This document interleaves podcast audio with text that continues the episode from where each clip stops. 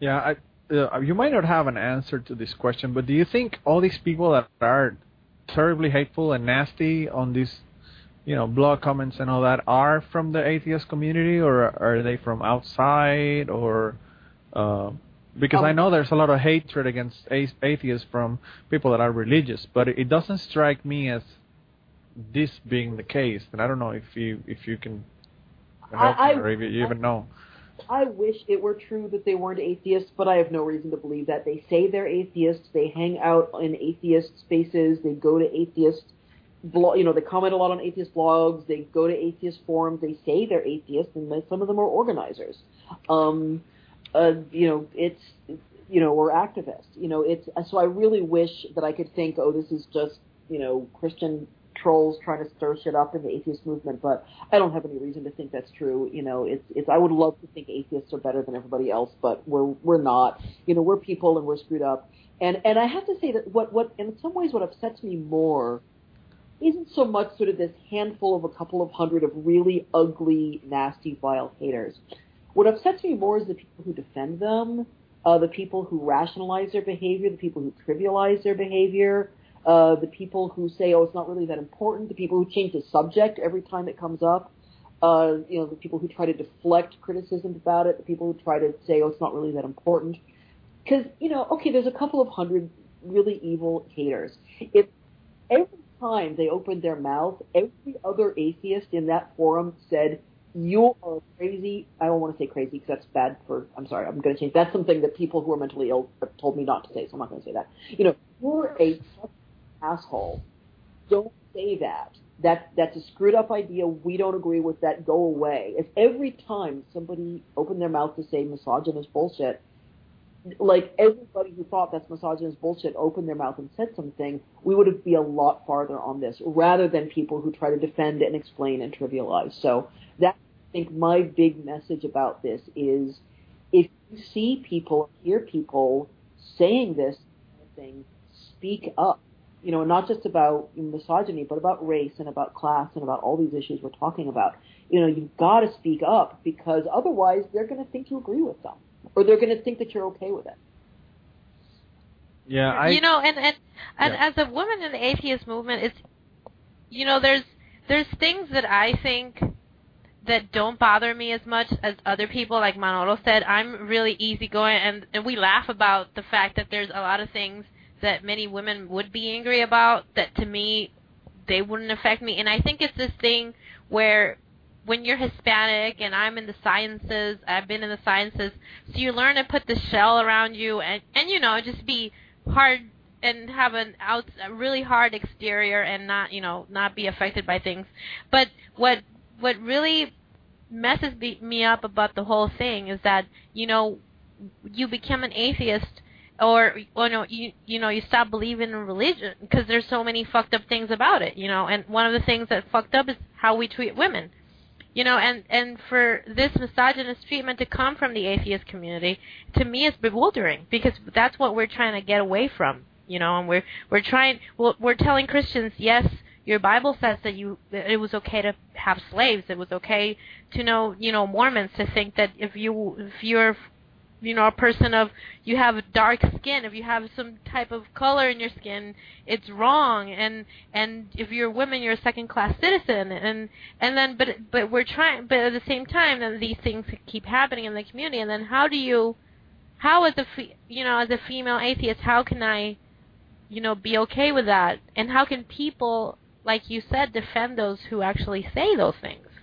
Yeah. No because isn't that what we're all about you know no, I think that's a really good point. Is that you know there are people who say it's like oh you know if we talk about these issues and it's just mission drift and it's just changing the subject. It's like no, it's not changing the subject. For lots of people, this is the subject. For lots of people, this is the reason they left religion in the first place. This is the reason they started questioning religion in the first place. Was the horrible ways that religion treats women, the horrible ways that religion uh, treats you know people of color, the horrible ways that religion treats gay people and trans people, and so on.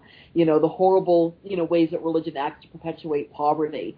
Um, you know this is a lot of what gets people to question religion in the first place, and so it's kind of messed up for atheists to say, oh, that's not an issue for us You know, that's that's that's off topic. That does you know that's why people that's a lot of why people question it. And you know, I don't think we're going to make ourselves, you know, you know, there there may be some people who decide that they don't want to be involved in atheism if we take on these issues, but I think there's a lot more people who are going to be very excited about it and see that it's oh this, this is about us. They care about the same issues we care about. You know, they you know they care about this. You know, this is why we left religion, and they care about this too. I think Greta, one of the, one of the things that I was thinking and I didn't like about the whole atheism plus when when I first started reading about it is that uh, coming from dogma, uh, I I saw it as trying to set rules to being an atheist. And what I learned after listening to the Godless Bitches podcast and you and, and Jen and, Beth and, and Ever and Tracie talking about it was that it's not something that is uh, trying to get everybody to do it. It's just a subgroup of people that want to do these things. Uh, it's like a place for them to do it, and I and, and then I thought it was it was way better than than just you know because the idea of it being dogmatic or, or trying to, put guidelines on atheism and what we believe and what we want to do, I think it would have separated uh, a lot of people that you know, for example, people there are people that are atheists that are anti-choice, and if you say we're going to be pro pro uh, choice, uh, then a lot of people will will separate and, and distance themselves from that. But it's not the case. It's not it's not that. You know, it, it's it's the complete opposite. It's just making a subgroup for people that are interested in all these social issues and all these and all these things. And I think that makes way more sense than what I thought it was at the beginning. Um, well, exactly, and that, and that's I think an important point to make is you know we're not trying to redefine atheism for everybody. You know, atheism basically atheism just means you don't believe in God. And if you don't want to graft any other political implications or political beliefs onto that, that's fine. And if all you want to work on is separation of church and state and changing people's minds about atheists and, you know, stopping oppression of atheists, I think that's fine. Um, but there are some of us who do care about all of these issues and who see it as very closely related to our atheism. Again, um, you know, as uh, you know, you're saying, uh, you know, for a lot of people, these issues are why they questioned religion in the first place, and so that's why they wanted to come to atheism. Um, and um, you know, also we want to, you know, we want to make atheism welcoming and inclusive of a broader segment of the population than we currently are. And you know, and so we want to work on those issues. And if you don't, that's fine. You know, it's it's no nobody is saying that if you don't belong to atheism plus you're a bad person. If you're not interested, that's that's fine. But some of us want to do this. Um, but if you're going to spread lies about atheism plus, if you're going to, you know, say that anybody who is involved in atheism plus is a bad person, then that's that's where the problem's going to come in. You know, it's you know uh, I don't have any problem with anybody who's just like, you know, this is just not for me. You know, and there's actually there's a lot of people who do care about social justice issues, but they just don't want to intersect that with their atheism. They want to do their atheist activism and then they want to do their social justice activism somewhere else. They don't want to mix the two, and that's fine. Um, but some of us do want to do that, and some of us do see an intersection between these issues, and so you know, we're not trying to again, we're not trying to redefine atheism for everybody. Uh, we, you know, we're just trying to create a subset of it uh, for those of us who are interested in all of this, all of these issues.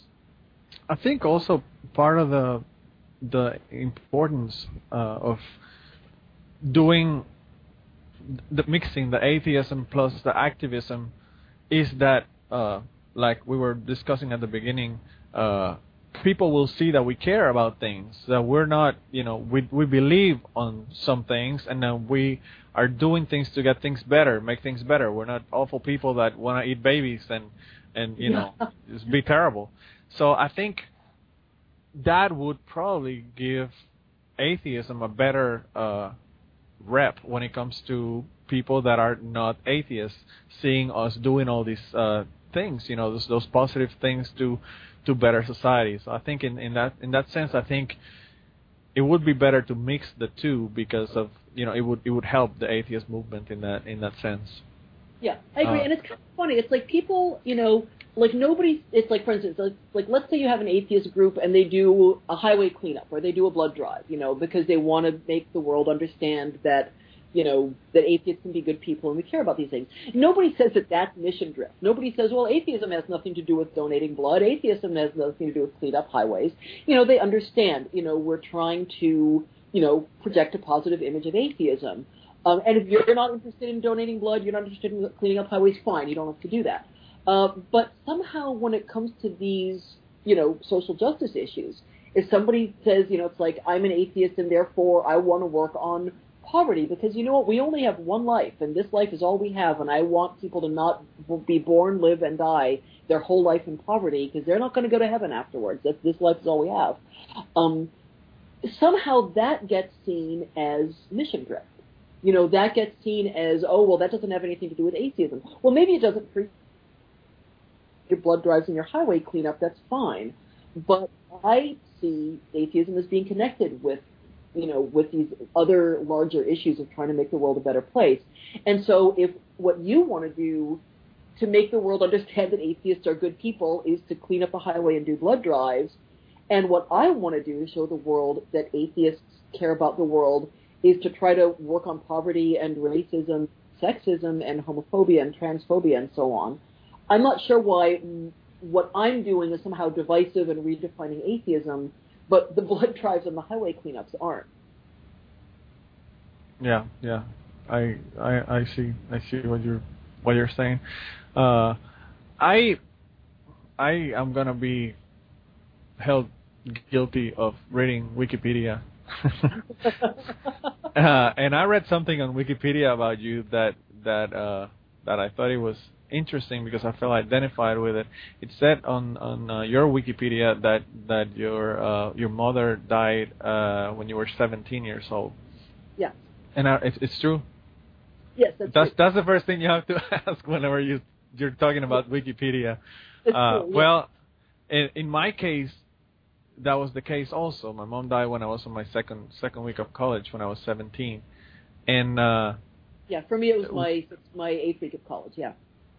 So what I wanted to ask you was, did that thing happening at such a young age had any impact in you becoming an atheist or or any of the beliefs or the things that you did, you know, with esoteric teachings and all that stuff after the death of your mother?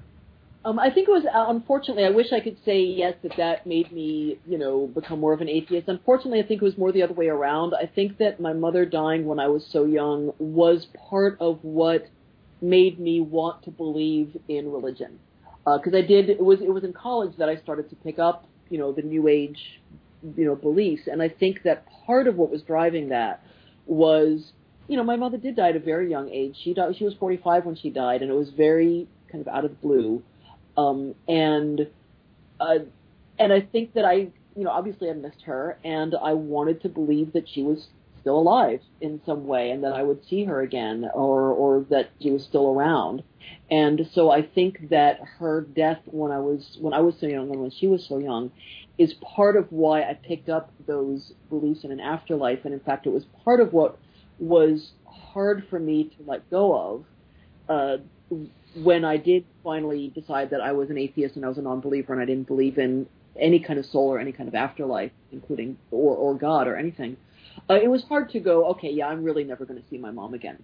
And I think it's one of the reasons it's so important for atheists to talk about our beliefs and our philosophies about death. I think we tend to shy away from death, and I think we shouldn't do that. I think that that death is a lot of what drives people to, to be religious is that they don't want to believe that they're going to die and they don't want to believe that the people they love are going to die. And they want to believe in an afterlife. And i actually do think that atheist philosophies of death are ultimately more comforting than religious philosophies of death because they're not based on lies. You know i used to t- tell myself all kinds of bullshit about death and I always kind of had this little questioning, I always just had this little doubt, as always this little part of me that was thinking, oh, do you really believe this, or is this just, you know, are you just fooling yourself because you want to believe it? And I would shut down those questions, and that wasn't very comfortable. I was kind of realizing that I was fooling myself, and that's not a comfortable place to be. And now that I really accept the finality of death, I mean that's very difficult. I'm actually facing that now because my father is is very ill and may die soon, and that's. It's hard to, to face that and to accept that. But you know, I'm not lying to myself, and it's more uncomfortable to lie to yourself. And I do think there are atheist philosophies and approaches to death that that are very comforting and that do bring solace and that do you know don't make you know the pain of death go away, but they you know they they comfort you a little bit. They make it a little easier to cope with. And um, by the way, there's an online uh, Facebook group called Grief Beyond Belief, and it's for non-believers who are grieving the death of someone they love. It's a, a wonderful support space and ideas. And um, and I think atheists are a little bit afraid to talk about death because they feel like, well, religion's all that one. Of course, you know, people are always going to want to believe in an afterlife, and I don't think this. I think that if we can get our ideas about death into the world and make people familiar with them, that people are going to be less likely to turn to religion uh, during during difficult times or during times of grief. I think I would have. I think if I had been familiar with, you know, non-theistic philosophies about death and non-religious philosophies about death, I less likely to turn to spirituality when my mom died. Well, I, I think it's interesting. In, in my case, I was already believing all the woo before my mom passed away. Uh. And the thing that the thing that terrified me the most was that my mom would be the spirit of my mom would be in the room while I was masturbating. Uh, which is another bad thing about religion. It makes you think about shit like stupid shit like that. I know, right?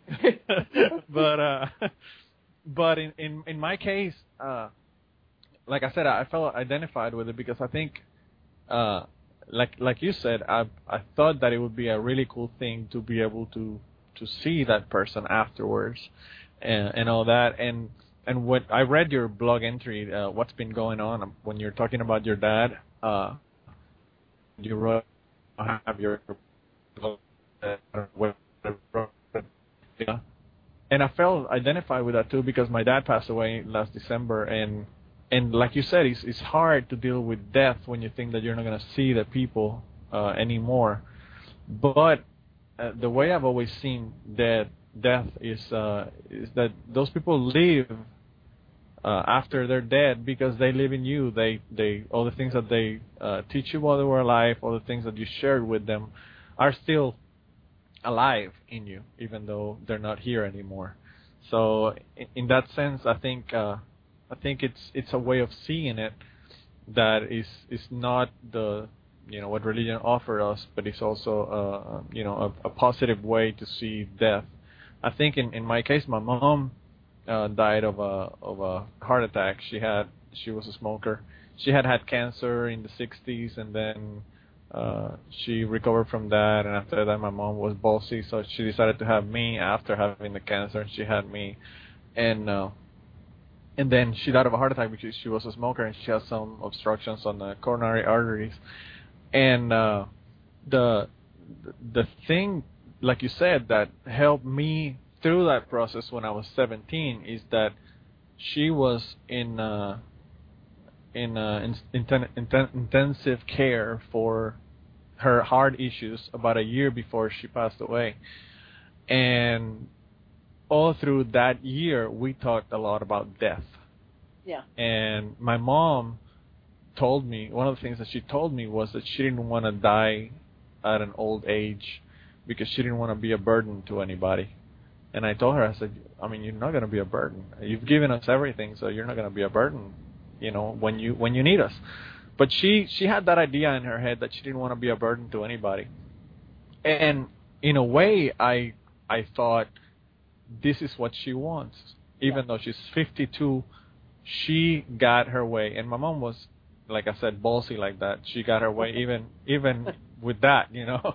Uh, but I think it prepared me to deal with the death of my mother when I was in, you know, my first year of college and all that because I had to to talk about it. And a lot of people, I mean, my wife, for example, I I say stuff about death like I have a three-year-old, and I said, "What are we gonna do if we're flying somewhere and we die and our son lives? Who is it going to take care of that son? You need to get all this shit in a will and get it established before something happens." And she doesn't even want to talk, talk about these things. Yeah. She doesn't want to mention it, and, and I think you need to be prepared for these things, and you need to talk about it. So uh, I think, I, I, said, I think it's important. Yeah. I've actually seen there's uh, there was some again I'm blanking on where this research was done, but I wrote about it on my blog. There's a research that's done uh, that showed that people who are heavily religious tend to not do that kind of planning. They tend to not have wills. They don't do and, and don't they don't have end of life instructions, you know, prepared ahead of time, uh, and they tend to at, at the end of life they tend to get more intense medical intervention, whereas people who are less religious or non-religious are more likely to be prepared for death and more likely to have wills. They're more likely to have, you know, instructions, you know, prepared ahead of time, saying this is what I want to have happen if I get in an accident. Uh, they're more able to talk, you know, with their families about about what their wishes are. Uh, and at the end of life, they're less likely to intervene. And it does kind of contribute to this idea that that we're talking about that, you know, we tend to sort of concede the ground of death, you know, to to religion and say, oh, well, they, yeah, obviously religious ways of dealing with death are better. But I don't think they are. And I think that you know the ability to talk about these questions, as hard as they are, um, I think it is better to be able to have that conversation uh, and and to face it and you know in, in, in a calm way and to make decisions you know as opposed to just sort of sticking your fingers in your ears and pretending that that it's not ever going to be a problem because everybody's going to live happily forever in heaven. Yeah, yeah, definitely, definitely. Uh, there's a thing that I wanted to talk to you about. You uh, uh, appeared on a calendar, mm-hmm. and and you were uh, naked or nude in the calendar, and I understand probably why you did it, uh, but I would like to hear what you have to say about why you did it and why you think it was important for you to be on the calendar and why you think it was important for the calendar to be published. Sure. Um, so a little bit of the history of this calendar for people who aren't familiar with it. This is the Nude Photo Revolutionary calendar. And it was done because an Egyptian atheist feminist blogger, this is an atheist feminist blogger in Egypt, so you can imagine how hard that is, uh, named, uh, I'm going to mispronounce this probably, but um, Aliyah Magda El Mahdi. Uh, she put naked pictures of herself up on the internet. And this is in Egypt, you know, so imagine what happened to her, the shit she got. Uh, and she put it on, on the internet and she put it on Twitter with the hashtag, Twitter hashtag, a nude photo revolutionary. And of course, there's a huge amount of blowback from the Islamist theocrats. And so a another atheist, feminist, anti-Islamist theocrat blogger, um, uh, Maryam Namazie, who's on my blogging network, the Free Thought Blogs network, a very wonderful blogger, very worth following, um, decided to do a calendar of people to basically to support her and to honor her, and you know of you know other atheists and other feminists uh, to say basically you know look our bodies belong to us and we're going to display them if we want to, and nudity is nothing to be ashamed of. Bodies are not be ashamed of, and we're not going to let religious people tell us that women's bodies are something shameful and disgusting and that have to be covered up. And uh, so that's a lot of why I did that. And I have, and there's a whole long history that I, you know, we don't have time to get into here. Because uh, oh my God, we've been doing this for two hours. We need to wind up. Yeah, I know. well, this is this is the last thing that I wanted really to talk to you about. Uh, and and I also I also wanted to uh, tell our our uh, listeners that speak English that uh, your blog is great and it not only talks about atheism but it talks about a bunch of other subjects like you know art and fashion and all kinds of other interesting things and i think i think it's great to to have all these things mixed because i think it's you never know what you're gonna you're gonna get from your blog and i think it's it's wonderful Oh, thank you. And I feel like it all mixes up because I mean, again, my atheism informs all of that other stuff, and a lot. Of, My atheism informs my joy in life, and I feel like this is the only life I have. So, I want to just I want to make it better for other people, but I also want to have fun with it. And sometimes that means, you know, being a, you know, feminist, anti-racist activist, and sometimes it means, you know, watching Project Runway. so I, I'm not very into Project Runway, but I, I like a bunch of the of the things about uh, other other issues and other uh, subjects that you have on your blog. Oh, I have a phone here being a pain in the butt. And I'm not gonna answer it, so I'm just gonna go like that. Okay. Uh, I'll I'll edit that later. uh, well, the but last thing that I yeah, go Uh, ahead. No, no, go. I was just going to say thank you so much. Um, if, for people who aren't familiar with it, it's uh, called Greta Christina's blog, so it's really easy to find, and it's at freethoughtblogs.com slash Greta. Yeah, that's that's uh, the last thing that I wanted you to do is uh, give your contact and your Twitter and everything, so that people that want to contact you directly that they can do they can do that. Sure, absolutely. Uh, so that's the, the the best thing is to go to the blog. That's got pretty much everything. Um, I'm on Twitter at Greta Christina, and the book Why Are You Atheists So Angry? 99 Things That Piss Off the Godless. Uh, there's an ebook edition in Kindle and Nook and on Smashwords in like pretty much every format you can imagine. Uh, there's an audiobook uh, available on uh, Audible and iTunes and also on Amazon. And the print book is out. Uh, you can get that at the Richard Dawkins Foundation. The American Atheist Bookstore has it. Uh, Last Gasp has it, and Amazon doesn't have it yet, but they're going to have it soon. And other once Amazon gets it, lots of other bookstores and places are going to have it too. Okay, and what's your uh, Twitter? Uh, at Greta Christina. At Greta Christina. Okay. Well, and if you're gonna go buy uh, Greta Christina's book, you can go to our uh, blog ateorizar.com and you can click on our uh, Amazon banner and give us some cash. So that would be a win-win, win for Greta and win for us too. Uh, last thing I want to do is just thank you for being here with us and for being with us for so long. We're gonna have to divide this uh, interview into two parts because I think we're not gonna be able to put it in just one part on our on our podcast. But I think it, it was wonderful, and uh, thanks for your time, and thanks for all the well, all the great time that we had with you. And I don't know if Sally and Josh has anything to say, but go ahead, guys. Oh well, just uh, thank you so much. I I realize I didn't talk much, but uh, I was uh, I promise I was listening, uh, and I loved your book. Uh, I identified a lot with the anger part that you expressed in the beginning of the book, and uh, I just want to say very quickly to our listeners that anger is not necessarily destructive or violent violent or anything like that. It doesn't have to be socially unacceptable. It can be a very healthy thing. Uh, and that's what I saw. I, that's what I read uh, in your book, and I'm really glad that I was able to to to to read that. So thank you so much. Oh, you're welcome. Thank you so much for saying that. That's really sweet. And um, I'd like to thank you because I think that um, women need an eloquent voice in, in the community, and you are one. And so, you know, apart, aside from being a woman or anything, you're also eloquent human being. So um, we'd like to thank you for giving us the opportunity to um, extend our audience into um, into uh, your audience, and then our your audience into ours because we have a lot of internationals, uh, international people. So we really appreciate you taking the time to talk with us, and uh, and we hope to make this uh, to do this in the future again. Oh. And so thanks again. Oh, you're so welcome. I would love to, I would love to do this again. I really very much enjoyed talking with all of you. I can't believe we talked for two hours. This is a wonderful conversation. Yeah, I didn't I didn't realize I would be talking for two hours because I'm not the one recording it, so I had no idea.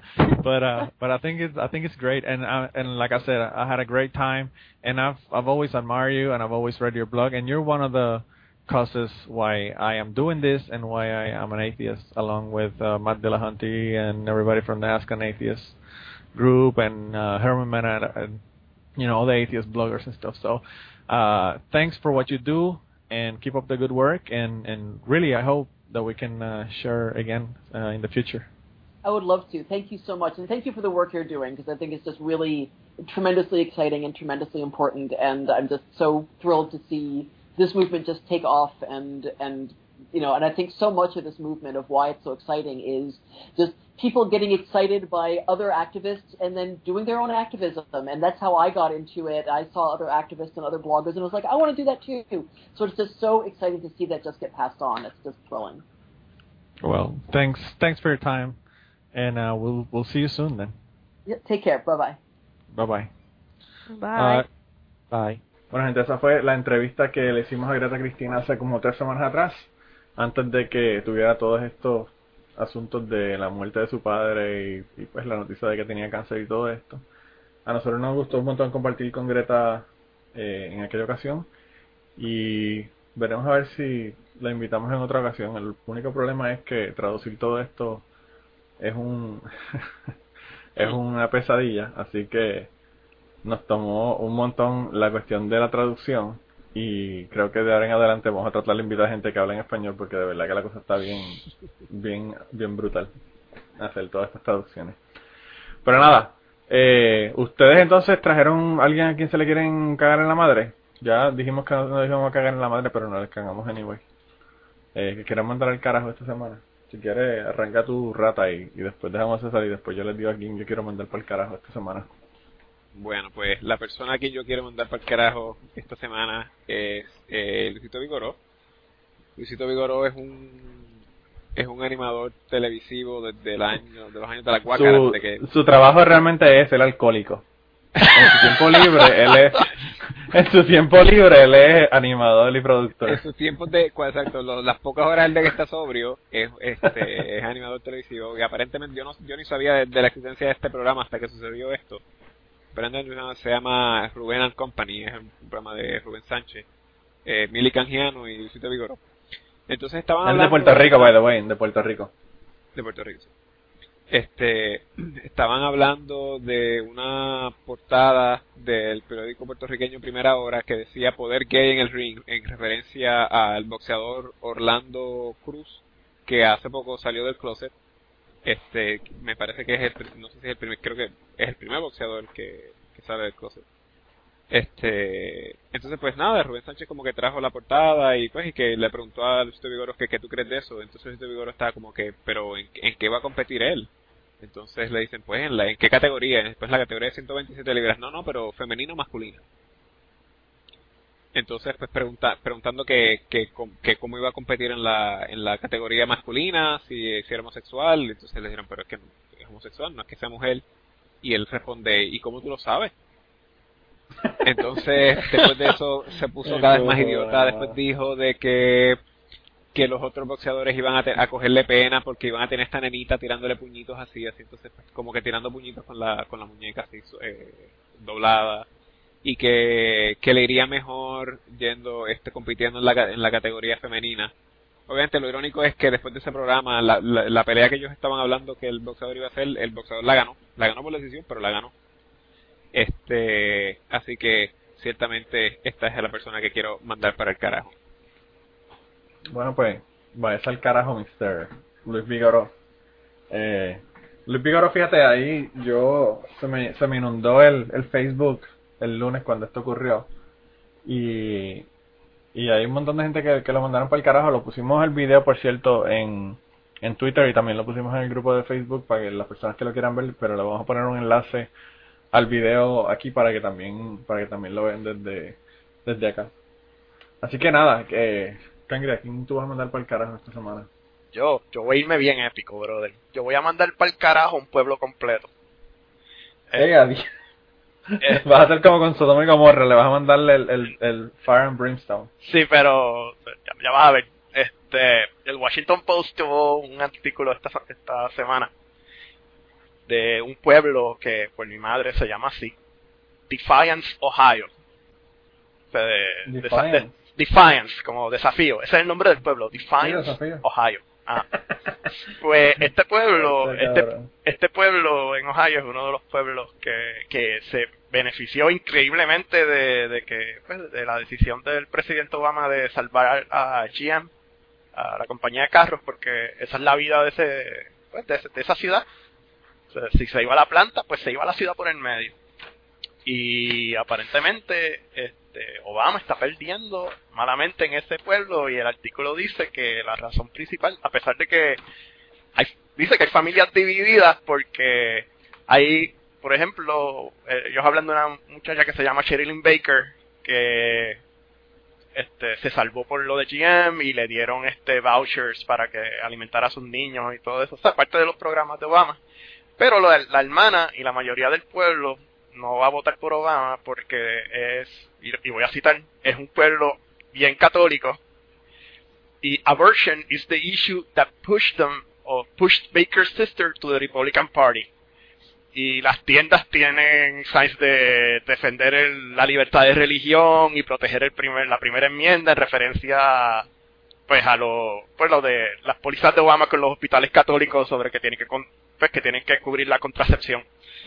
Así que pues, por, ser tan agradecidos y pues por usar esa impecable lógica para, pues, para, decidir por quién es que van a votar, pues Defiance Ohio, váyanse para el carajo. Fíjate, es interesante que a mí me sorprende el hecho de que las elecciones se ganan por asuntos como el aborto o asuntos como el matrimonio homosexual o cosas que realmente los políticos no hacen tres puñetas cuando están en, en, pues, en los cuatro años donde han sido, pues, que ganan la, la gobernación o, ganan la presidencia o lo que fuera. Y sin embargo, eso a la gente le parece algo tan importante.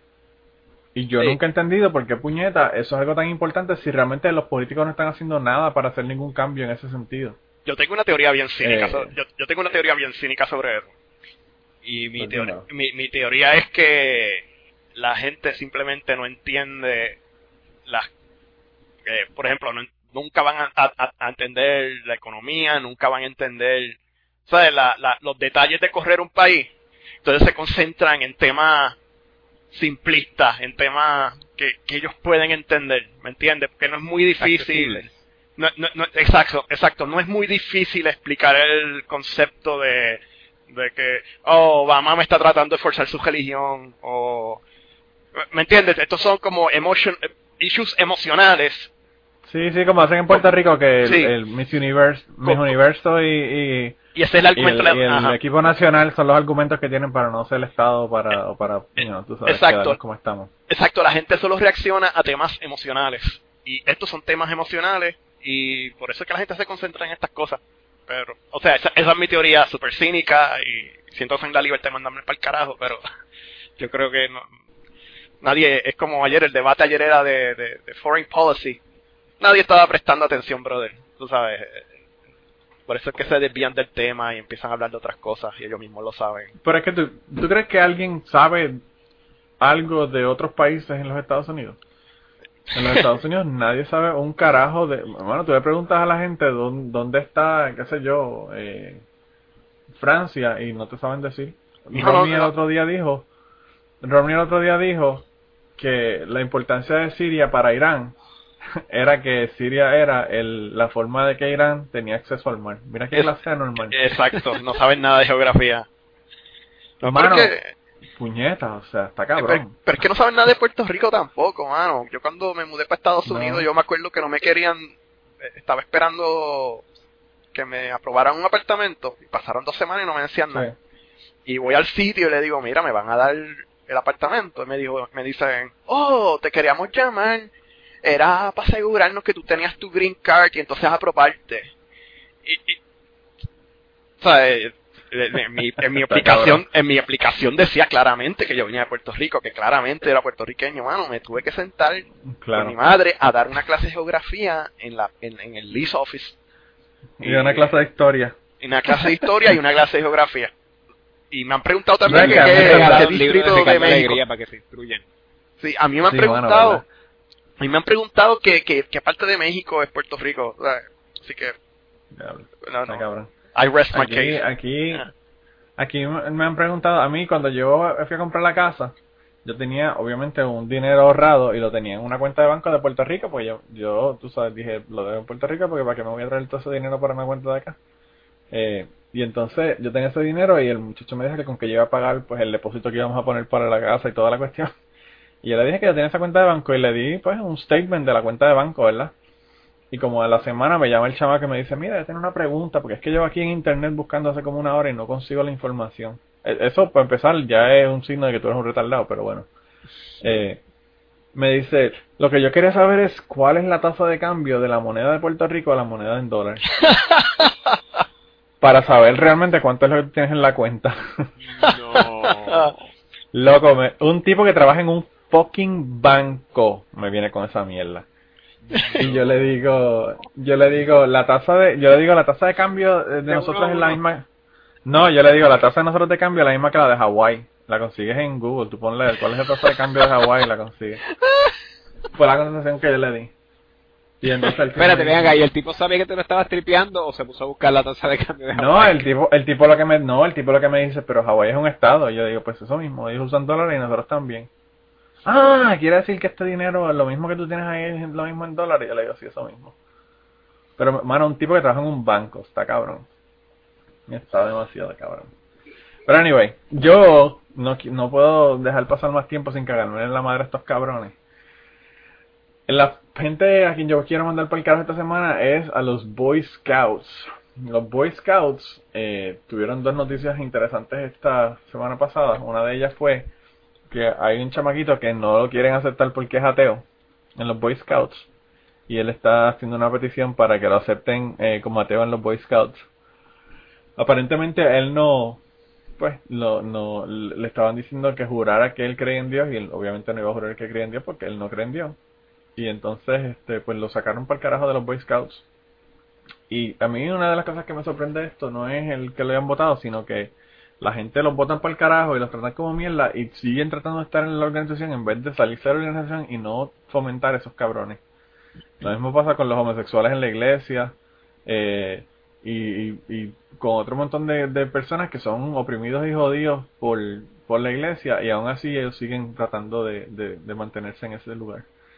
Y la otra noticia que salió esta semana de los Boy Scouts fue que sacaron un documento eh, donde hay 20 años de perver ellos le llaman perversion files, pero básicamente son uh, pues casos de pedofilia eh, dentro de la dentro de los Boy Scouts, así que eh, parece que los Boy Scouts están siguiendo la, la línea de la Iglesia Católica y están este haciendo lo mismo que la Iglesia Católica. Y por esas dos cosas eh, esta semana yo quería decirle a los Boy Scouts que se vayan para el carajo. Así que se y los Boy Scouts, esta semana. Los Boy Scouts hacían lo mismo que los católicos, que si había un, un jefe de una tropa que se pasó algo a un nene, lo, lo, mudaban a otra tropa, era lo que hacían. Yo no sé si lo mudaban de tropa, pero el, el asunto es que lo, lo, lo, lo, ponían por debajo de la mesa. Todos estos files, eso es básicamente lo que es. Esos son casos de, de personas que ellos conocían que estaban teniendo este casos de pedofilia reportados y que ellos no estaban sacando la información a relucir. Sí, yo, yo leí que, también que, había muchos policías que eran parte de la comunidad que los que eran scouts o eran ex scouts, entonces lo, como que lo tapaban ellos mismos. Claro, eso está cabrón, de verdad que fíjate, eso lo hablamos en la en la en la pues, con Greta Cristina de, de cómo las, las las personas tienen eh, ven a las personas como en posiciones de autoridad y no quieren hacer nada en cuanto a pues casos de pedofilia y todo esto, pero eso está bastante bastante cabrón. Yo no sé de verdad qué, qué es lo que va a pasar ahí, pero yo espero que los Boy Scouts mueran una muerte trágica y se acabe la mierda de organización. Eso es una, yo siempre he dicho que esos cabrones son una organización terrorista. Sí, mano, y podemos salir y, podemos... Es, como que la gente la gente paga, eh, ¿cómo es? es? Con su patrocinio, ¿no? Es lo que tú dices, si la gente deja de patrocinar organizaciones que se comportan de una manera que socialmente encontramos aberrante, pues la, la organización tiene dos opciones, o cambia como opera o desaparece. Claro. Y cualquiera de las dos me parece buena. Eh, yo quiero, yo quiero que yo, fíjate, yo, yo quiero que yo le veo la, utilidad, yo le veo la utilidad a los niños escucha y tú sabes, pero pues eh, tienen tantos, tantas faltas y tantas fallas que no solamente con los ateos, o sea, el, el los Boy Scouts este con los homosexuales es lo mismo. No aceptan personas que son homosexuales ni Scouts Master que son homosexuales. Y eso es una tontería realmente. Mira, son pendejas. Mira Manolo yo quiero que ellos desaparezcan pero es para yo poder entrar y salir en paz del supermercado que no me estén acosando para comprarle el fucking popcorn Sí, ¿verdad? tienen, tienen que aprender que las niñas escuchan. Las niñas escuchan mandan a los papás a joder a los, demás gente. En el, las niñas escuchas tienen las eh, mulas, los países son como las mulas de, la, de las niñas escuchas. Sí, en mi trabajo. las niñas escuchas, déjenme las quietas porque me gustan esas galletitas. Son buenas con cojones, son buenas con cojones, sí. Y en, mi trabajo vienen los papás con la con la listita para venderte las, las galletitas y el popcorn y todo. Y tú te quedas como que, espérate, el, el ejercicio no es que el niño aprenda responsabilidad y, y trabajar para que una causa que él, que él cree se mantenga. Está como que defeating the whole purpose. Si tú estás vendiendo las galletas. Exactamente lo que el otro día estaba yo escuchando el, podcast de Don Corolla y él está diciendo exactamente lo mismo. Los nenes llegaron con un cojonal de chocolate de la escuela para venderlo y le dijeron, papi, llévate este chocolate para el trabajo para que los vendas. Y él le dijo, no, si tú quieres venir conmigo, yo te llevo y tú los vendes y regresamos, pero yo no voy a hacer la mula. Él le dijo eso mismo, dije, la mula de, la mula de chocolate es tuyo.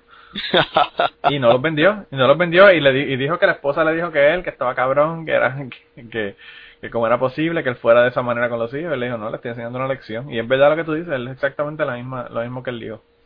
La lección es que ellos lo vendan, no que no que tú vayas y le vendas y le hagas los favores a ellos y, y, les resuelvas los problemas, tú sabes. Sí, es claro. Está cabrón. Pero anyway, gente, esto se acabó. Gracias por estar con nosotros de nuevo. Yo a ver cuándo vuelvo los invito porque este me imagino que ahora ustedes se van a poner este como mierda y no van a querer estar con nosotros porque como ustedes tienen su propio podcast, pues ya no, no, no, vamos a hacer falta.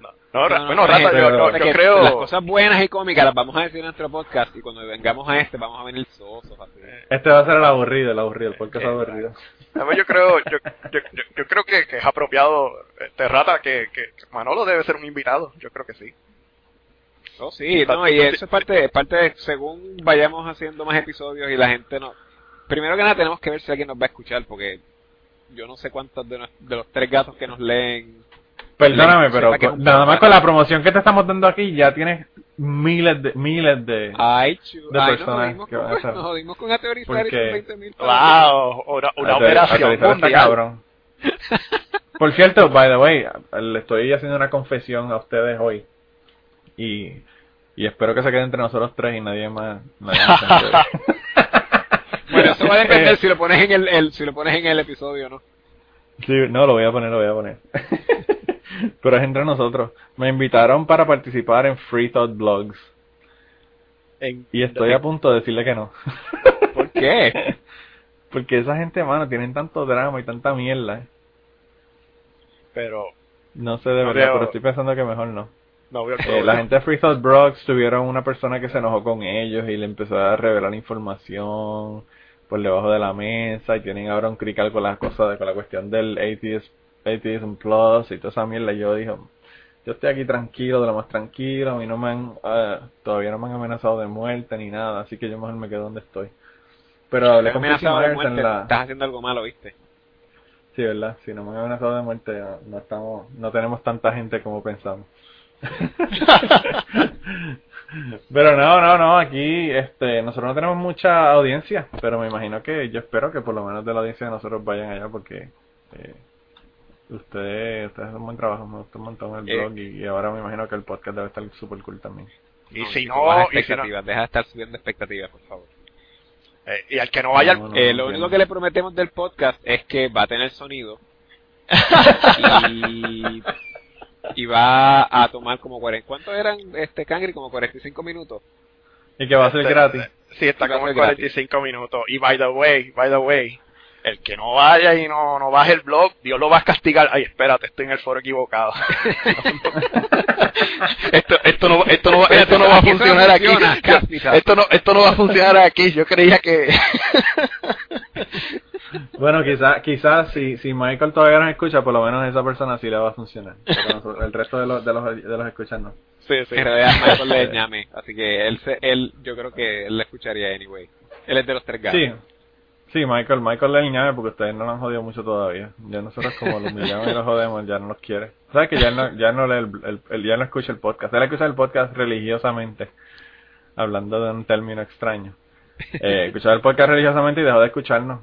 Dejó de escucharnos una vez porque no le cagamos en la madre y él dijo que su madre era, era su madre era, como dijo Fortuño cuando, cuando Calle 13 se le cagó en la madre, más o menos así dijo él, que su madre era, era, era algo sagrado para él. Mm, bueno, que yo lo que dijo, le dijo Fortuño que la madre era una gran puta. Diferente. Pues por, eso. por eso que te quiero decir que la, la, excusa es la madre para dejar de escuchar el podcast y la excusa de Fortuño fue la, la madre para, para no aceptar el insulto. Qué, qué bueno es el tener una madre puta, ¿verdad? Porque así nunca te pueden insultar. No, eso, eso, este, me imagino que eso, eso, eso sería una, una delicia. Exacto. Sí, sí, mi mamá es una gran puta. Muchas gracias por reconocer su grandeza. hijo de la hijo de la gran tuta. Mira, pues nada, este, vamos a dejarlo aquí entonces. Esta semana tenemos una cita de un prócer de los Estados Unidos que se llama Howard Stern, eh, que una de las pocas cosas buenas que tiene es que es ateo. por, lo demás es, por, lo demás es un asqueroso, sucio, este, eh, machista, este, bueno, de todo, todas las otras malas cualidades que puede tener un ser humano. Pero él dijo, estoy alto de todas las religiones. La religión ha dividido a la gente no creo que haya diferencia entre el Papa usando su sombrero grande, paseando entre feligreses con una cartera humeante y un africano pintándose la cara blanca y rezándole a una piedra. Así que nada, con eso lo dejamos esta semana. Nos vemos entre Ña Mística. Y ya saben, esperen el podcast de la gente de Ñame el jueves. No se lo pierdan. ¿No van a decir adiós? Adiós. Estaba esperando que dijeras algo, chico. Sí, sí. No, es de ustedes. Bueno, adiós a todo el mundo. Sí, este, sí, pendientes añameando. bueno, pues los escucharemos el jueves entonces. Ok, bye. Bye bye. bye.